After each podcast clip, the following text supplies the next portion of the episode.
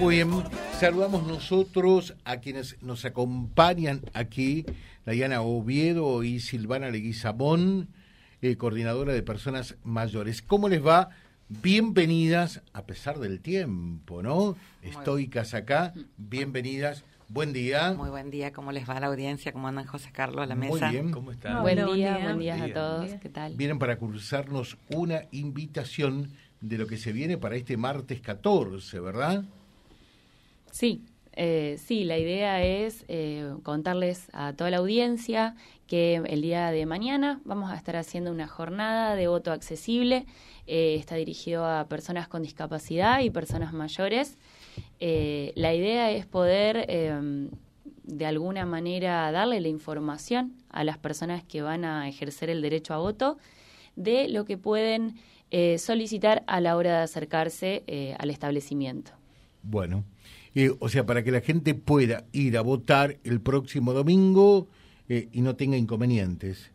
Claro, eh, la idea es poder, eh, poder, bueno, que tengan la información porque los presidentes de mesa, las autoridades ya tienen esta información. Entonces la idea ahora es eh, poder garantizar de alguna manera la información al público, a la gente que se va a acercar a, a ejercer el derecho a voto. A ver, denos un- una pista de qué es lo que hay que saber. Bueno, en el caso de las personas mayores, que es lo que voy a hablar yo, todas las personas mayores a partir de los 70 años están exceptuadas de, ir a votar.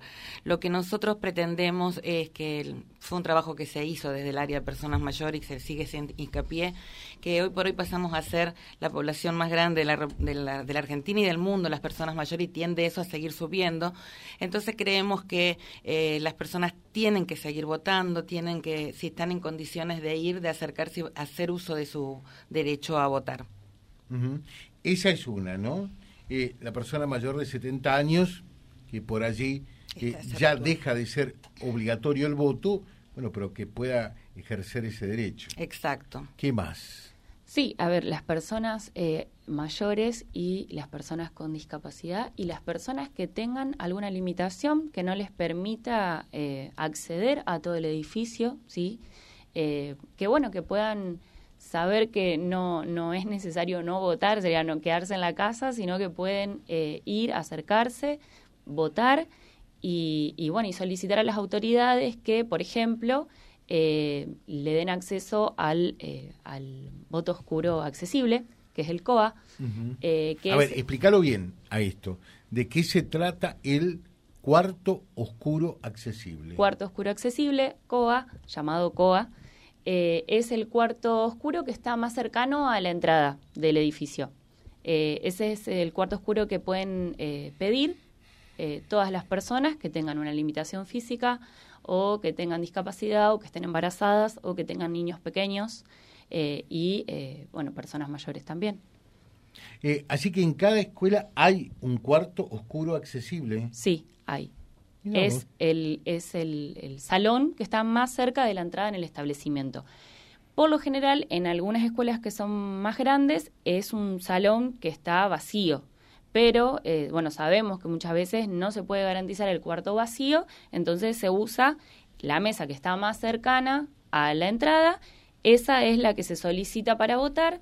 Entonces, un familiar o una autoridad de la entrada va a la mesa que le corresponda a esa persona, le avisa al presidente de mesa que hay una persona que necesita votar y necesita utilizar el COA y esa eh, presidente de mesa se acerca con la urna y, eh, y, y el acta para poder hacerla votar en esa mesa de ese cuarto oscuro que es accesible. Nos consultan cuando el elector está en condiciones de pedir que le acerquen el cuarto oscuro, por ejemplo, a un auto porque no se puede bajar de él. Eh, bueno, eso no, no está más permitido. No está más permitido. No está permitido llevar la urna hasta el auto, ¿sí? Antes eso se hacía, era muy común, justamente por eso y para garantizar, bueno, ciertas cuestiones de, de la votación, eh, ahora está el cuarto oscuro accesible y en el caso de fuerza mayor, de que la persona no pueda bajarse del vehículo, puede ir la presidenta de mesa, las autoridades de mesa, a ac- acercarle el voto que elija dentro, adentro del auto, lo ponga dentro del sobre con la autoridad de espalda, puede estar asistida obviamente por alguna persona de confianza, y eh, una vez que lo pone dentro del voto, la presidenta de mesa agarra el voto, se lo lleva y lo introduce en la urna. Mm, perfecto. Eh, dice, em, con las personas que son ciegas, ¿cómo hacen para votar teniendo en cuenta que no pueden leer o ver? Se, mm, permite eh, que tengan su persona de confianza, algún familiar, o la persona con discapacidad puede pedirle a la presidenta de mesa que lo asista.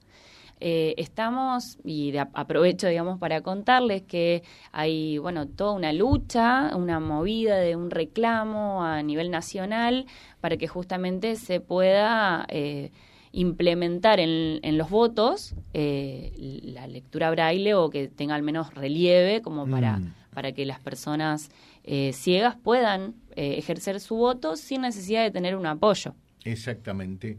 Bueno, contanos, eh, Silvana, para terminar esta charla sobre el voto accesible, ¿cuándo es? Mañana.